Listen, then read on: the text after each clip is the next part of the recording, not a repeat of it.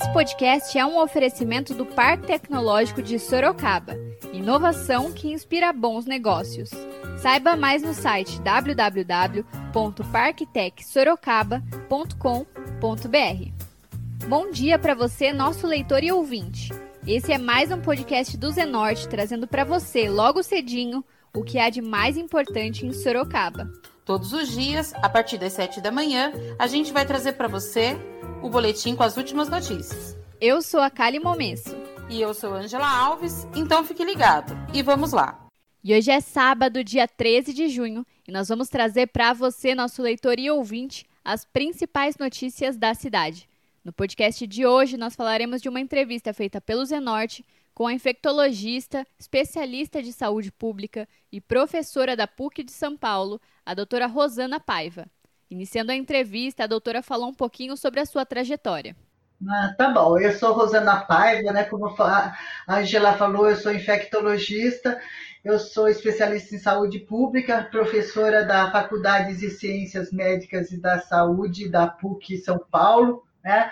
Trabalhei vários anos na vigilância epidemiológica, né, tenho trabalho também com a questão aí da AIDS, do programa da AIDS, né, nós cuidamos é, durante muitos anos né, dentro desse programa e lidamos com várias epidemias, né?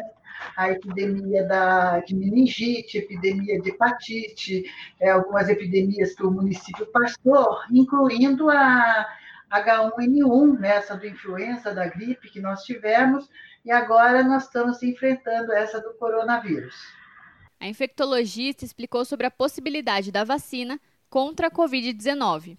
Vacinas a gente precisa ver assim com um pouco de cuidado. A gente fica com esse ânimo todo, mas a gente vê que não é o primeiro anúncio de que as pessoas, do que as é, entidades elas estejam na, nessa terceira fase. Então, não é a primeira é, notícia, é a, é a, oitava, a nona, a décima, né?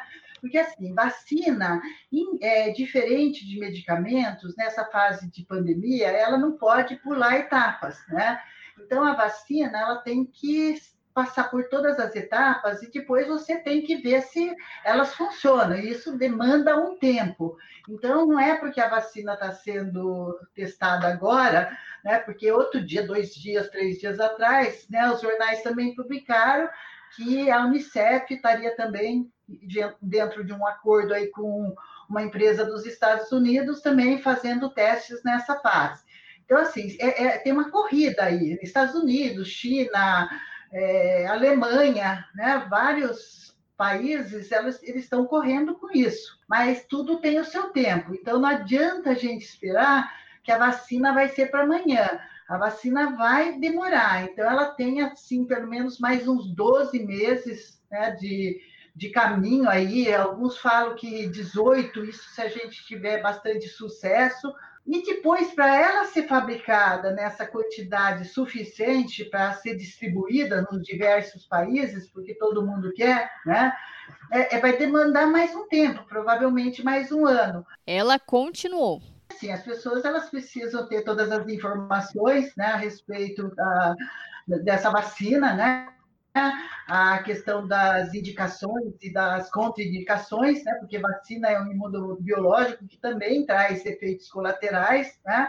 Então, assim, aquela vacina que o pessoal ficou de fazer junto com a Unicef, né? Duas mil pessoas vão ser selecionadas aqui no Brasil, mil em São Paulo, mil é, no Rio de Janeiro, né? Porque são lugares que está tendo maior incidência de casos, né? Então, maior chance das pessoas se infectarem, né? É, aí, assim, é, realmente a gente precisa ver. Bom, o Brasil vai participar disso e qual vai, vai ser a contrapartida, né? Em dando certo, é, nós vamos ter prioridade junto dessa compra. É, quais são os seus benefícios? Né? Não usar só os brasileiros para serem as cobaias da vacina. Né? A gente também tem que tomar cuidado com isso. Durante a live, um leitor enviou um questionamento pelos comentários perguntando a avaliação da especialista sobre os transportes coletivos que acabam concentrando aglomeração. Bom, é, são essas orientações que são super difíceis de seguir, né? Mas que é, é, elas devem ser, não só agora para a época da pandemia, né? As coisas têm que ser revistas, né? Então, assim, os ônibus não podem ser superlotados, os aviões serem superlotados, as pessoas grudadas umas nas outras, respirando uma em cima da outra. Eu acho que a pandemia tem que trazer alguma coisa boa para a gente nós não vamos viver de máscara para sempre, mas um certo distanciamento social, né, ele é preconizado. Então, não tem a ver, as pessoas têm que se ajustar dentro disso. Então, é mais ônibus, é mais locais, né, se mais pessoas precisam. Né, não é diminuir os espaços, aumentar o espaço aumentar o número do, de veículos. A doutora Rosana Paiva foi questionada por quanto tempo o vírus se mantém nas superfícies que nós tocamos. É assim, em primeiro lugar, eu acho que uma preocupação grande nossa é essa questão da superfície, é a questão do pessoal é, estar é, é, tomando muito cuidado em cima das, é, das, das, compras que fazem, é, limpando isso e aquilo, e as pessoas não veem a, a maneira maior de transmissão, né?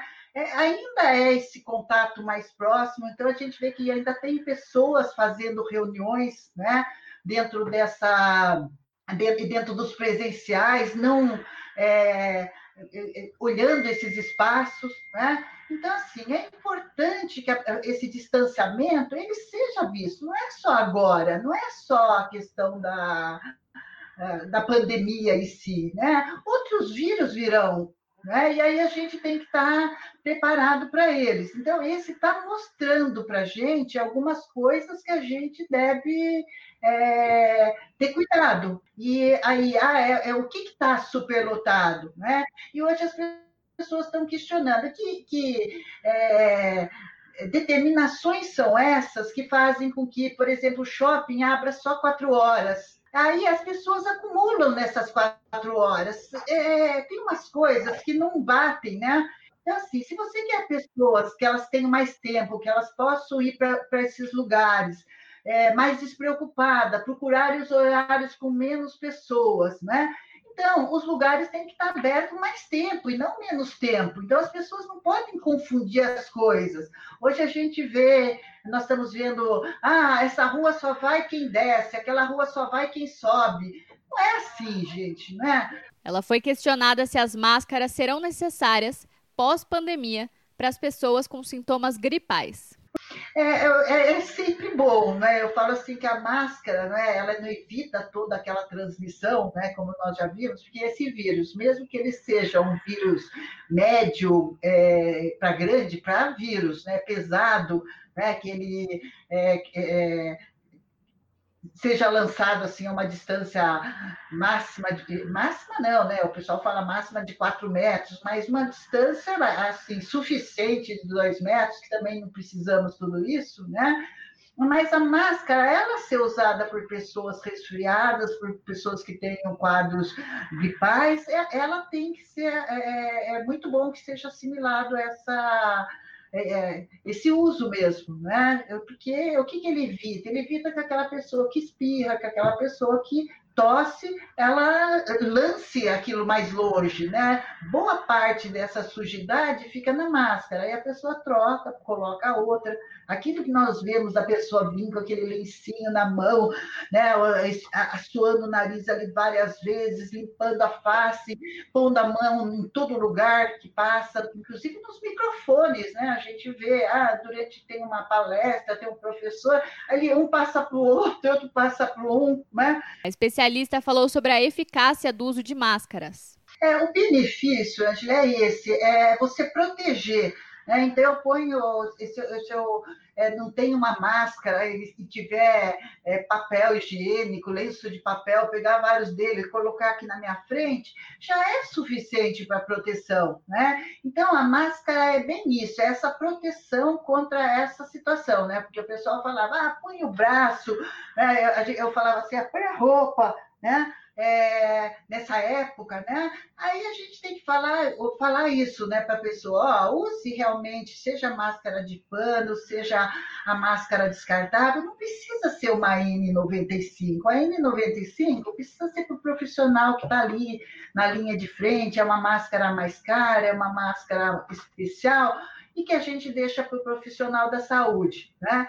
E a máscara de pano eu vejo assim com bons olhos, porque é uma máscara que dá para a gente lavar, dá para a gente aproveitar, porque esse material também, a gente jogando isso no meio ambiente, milhares e milhares, né? Nós vamos acabando com essa questão aí. A gente também precisa pensar, esses produtos são de difícil degradação. A doutora Rosana comentou sobre o atendimento de outros problemas de saúde. Então, assim, as pessoas deixarem de atender né, é quem precisa, quem é da rotina, os serviços têm que se preparar para atender a rotina, né, separado dessa questão dos pacientes que estão, é, que têm quadros respiratórios, que são suspeitos de ter o, o Covid-19, né?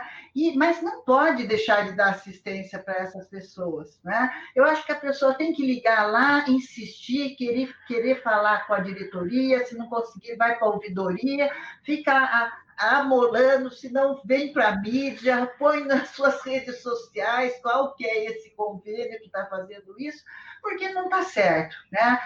O mundo está girando, a gente tem que continuar, pessoas, é importante que as pessoas que tenham é, situações de saúde, que façam uso de medicamentos, que elas utilizem o, é, é, adequadamente, continuamente. A infectologista explicou sobre o uso de medicamentos para pacientes com rinite, sinusite ou alergia. Então, assim, tem pessoas que precisam tomar esses medicamentos, elas devem continuar tomando esses medicamentos sob a supervisão médica e sendo que o médico está dando continuidade a isso. Elas não devem tomar por conta própria, né? Ah, eu tenho uma rinite, ah, eu sei que aquele corticoide me faz bem, eu vou tomar. Isso eu desaconselho.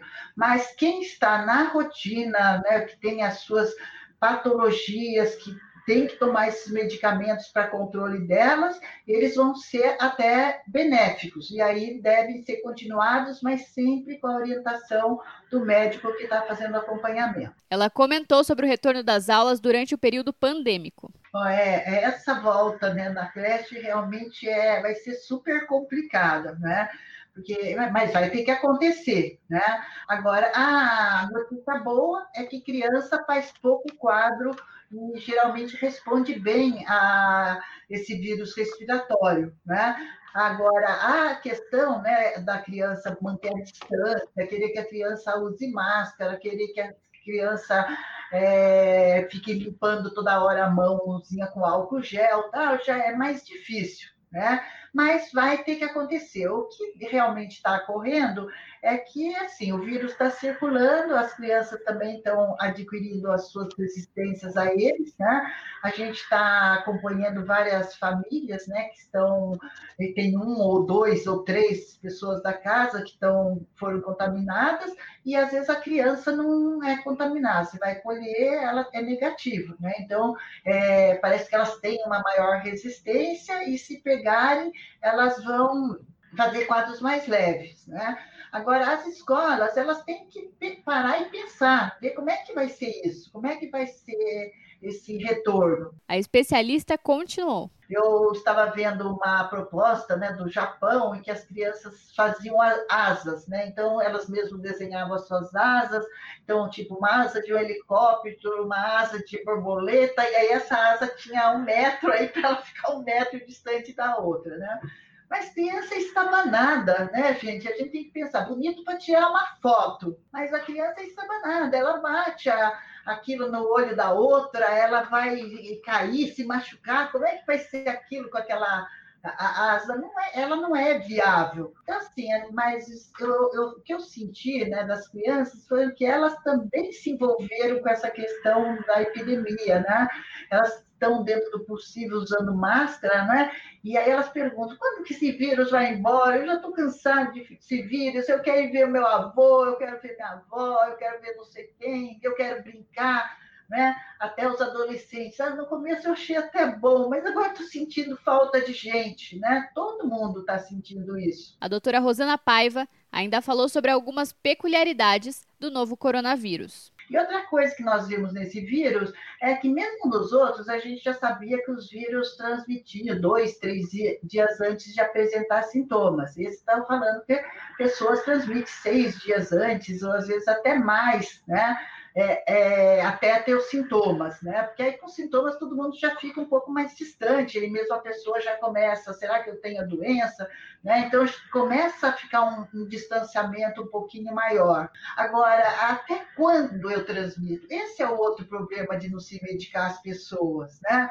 Então, assim, quando você dá uma medicação, né, e a gente tem preconizado a ivermectina, né, mas é, ela, ela é, inibe a replicação viral, a pessoa para de transmitir o vírus, entendeu? Então, é um tempo muito menor ela deixa de transmitir.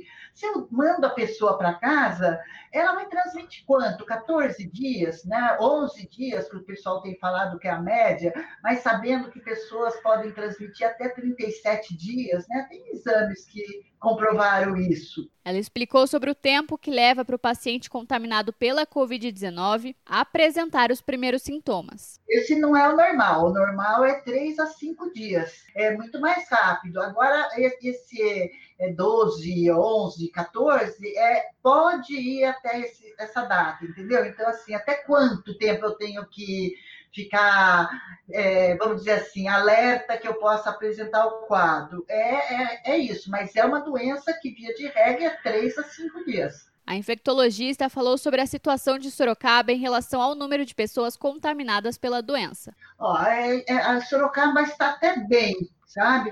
Até porque Sorocaba eu não tenho visto a, o pessoal tá, está medicando as pessoas, né?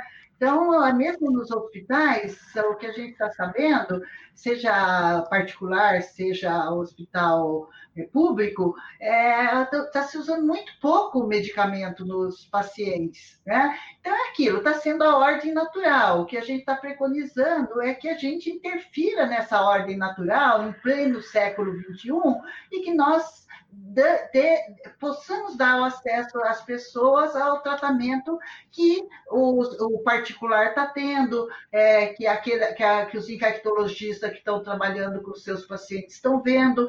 Então, é, não adianta a gente ficar só acompanhando, oh, isso está bom, está ruim. Está tá dentro daquilo que é a ordem natural. Eu, eu me sinto como se nós tivéssemos há um século atrás, na época da gripe espanhola, que se fica esperando que, que as pessoas possam evoluir, mesmo com toda essa tecnologia, com todos esses medicamentos que nós dispomos hoje. A doutora Rosana foi questionada sobre a possibilidade de complicações em pessoas que não fazem parte do grupo de risco e sem nenhuma doença pré-existente. É, isso é uma coisa que pode acontecer, né? mas a, a, verdade é que em todas as doenças, né, é assim, existe uma predominância em cima desses pacientes que têm mais idade, que têm comorbidades e principalmente que têm várias comorbidades, né? Então, aquilo que todo mundo já sabe. Então, é o paciente que tem diabético, que tem problemas respiratórios crônicos, é o paciente que tem obesidade, é o paciente que que fuma, é o paciente é, que tem é, imunodepressão, né? Agora, é, o que deixa todo mundo é, alerta é aquilo, não, mas essa pessoa não tinha nada, né? A gente já viu, teve um médico, não foi, né? Emílio Ribas, com 32 anos também, atleta e tudo mais, e foi a óbito, né? Então, assim, isso sempre acontece dentro das doenças, mesmo das outras, tá certo? Você pegar e querer trazer, não, é, são só esses pacientes. Não, isso é uma predominância. Ela explicou sobre os efeitos colaterais da hidroxicloroquina. Então, é isso que eu falo. A gente não pode ficar ali, o que, que eu estou esperando lá para frente? Eu, eu, é o que eu tenho hoje. O que eu tenho hoje é isso: são medicamentos que são medicamentos baratos, é, conhecidos dos infectologistas, né? Eu mesmo uh, lidei muito com esse medicamento, continuo lidando, né? Então, assim, esses efeitos colaterais que estão sendo é, falados da, é, a, da hidroxicloroquina mesmo, né? Mas são efeitos que eles é, aparecem pela é, pela época que o pessoal usa, começa a usar depois, quando a pessoa está na UTI, né? aí você faz uma mistura de medicamentos e que potencializam essa questão da, dessa agressão, e, e, porque também o próprio vírus ele tem uma agressão miocárdica direta, né? Então, assim, tudo contribui. Então, o que, que a gente tem que sair? Tem que sair de trás, ficar olhando as mortes e ir para frente. A especialista se posicionou contra a possibilidade de um lockdown. eu sou completamente contra esse lockdown, é, é, é, esse fechamento de tudo, entendeu? Eu acho que a gente já saiu dessa parte. Esse negócio do alerta vermelho, olha, todo mundo tem que ficar aqui, é, é ou você tá laranja, ou você tá isso. É, na verdade, é como se houvesse um castigo para os municípios que estão é, se mexendo, até porque a economia não está suportando que as pessoas fiquem paradas, fiquem em casa. Né? Exatamente. Né? Eu sou contra essa, é, é, essa situação é, governamental que está determinando, a, a, incidindo na vida das pessoas, né? A infectologista foi questionada se uma pessoa diagnosticada com a Covid-19 pode voltar a se contaminar com o vírus. Porque, assim, parece que algumas pessoas que entram em contato com o vírus, fazem a doença, elas acabam não é, desenvolvendo anticorpos. Então, se você faz o teste, aquele sorológico, que é o de antígeno, e que esse teste mostra se a gente tem o IgM, que seria a doença, e o GG, que seria os anticorpos de proteção. Então, o ideal seria que a gente ficasse com o IgM negativo e o IgG positivo, né? Né, indicando essa proteção. Esses testes que nós temos, eles são qualitativos, mesmo aqueles que vêm com o numerinho lá, eles são qualitativos. Nós não temos testes hoje que sejam quantitativos e que mostrem que a gente tenha é, o suficiente de anticorpos para evitar outro quadro, né? E tem pessoas que tiveram vírus positivos, mas ao mesmo tempo elas é, depois elas têm o IgG negativo, quer dizer, elas mostram que elas não têm proteção, né? E aí esse fato dela não ter proteção é, poderia pegar outra vez o vírus? Poderia, mas às vezes esse teste negativo assim também poderia ser um falso? Pode, ele pode estar, e na verdade a pessoa vai conseguir responder, né? Mas mesmo as pessoas que acreditam ter ficado duas vezes, né? Porque assim, essas coisas as pessoas precisam ter teste para ficar mapeando, né? A gente mal tem teste para ficar diagnosticando, quanto mais para ficar mapeando o que está acontecendo aí com os pacientes. Ela ainda falou sobre a melhor forma de desinfectar roupas após chegar da rua. Então, assim, o sabão, água e sabão rompe a, a proteção, a, a cápsula envoltura do vírus, entendeu? Então, assim, água e sabão. E é por isso que todo mundo fala, nós estamos correndo de um vírus que se mata com água e sabão. E vocês ouviram aí um pouco da entrevista com a infectologista, especialista de saúde pública e professora da PUC de São Paulo, a doutora Rosana Paiva. A gente segue acompanhando e traz mais entrevistas como essa em breve. Agora a gente muda de assunto e fala de previsão do tempo. De acordo com o Instituto Nacional de Meteorologia, o INMET, este sábado deverá ser de céu parcialmente nublado. A temperatura máxima está prevista para 30 graus e a mínima é de 16 graus aqui em Sorocaba. A gente continua trazendo mais informações sobre o coronavírus. O mais importante neste momento é a prevenção. Vale ressaltar que as orientações para prevenir e combater o coronavírus continuam as mesmas. Lavar as mãos com água e sabão por pelo menos 20 segundos é essencial nesse momento. Usar álcool gel na ausência de sabão para higienizar as mãos e objetos pessoais, e não dividir copos ou talheres. Também é importante evitar tocar no rosto com as mãos sujas e, ao tossir ou espirrar, lembre-se de cobrir o rosto com o antebraço. Não esqueça de seguir as recomendações dos órgãos de saúde e evitar aglomerações. Vale ressaltar este é um momento de pandemia, não de pânico. Então não precisa sair estocando alimentos, papel higiênico e álcool gel. O mais importante é se prevenir.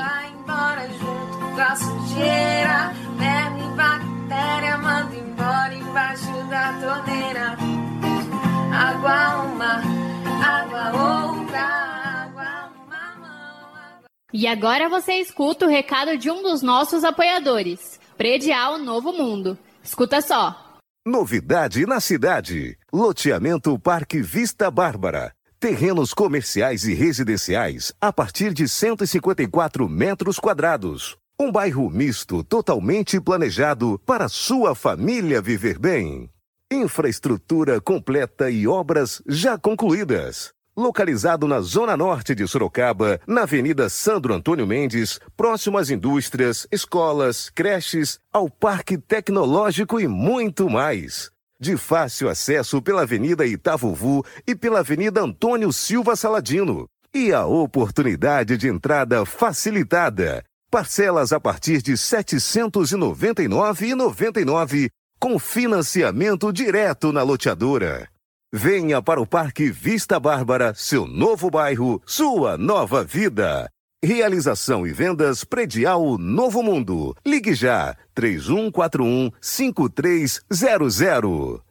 E esse foi mais um podcast do Zenorte, trazendo para você as últimas notícias de Sorocaba. E a gente volta amanhã cedo com mais notícias. Porque se tá ao vivo, impresso ou online, tá no Zenorte.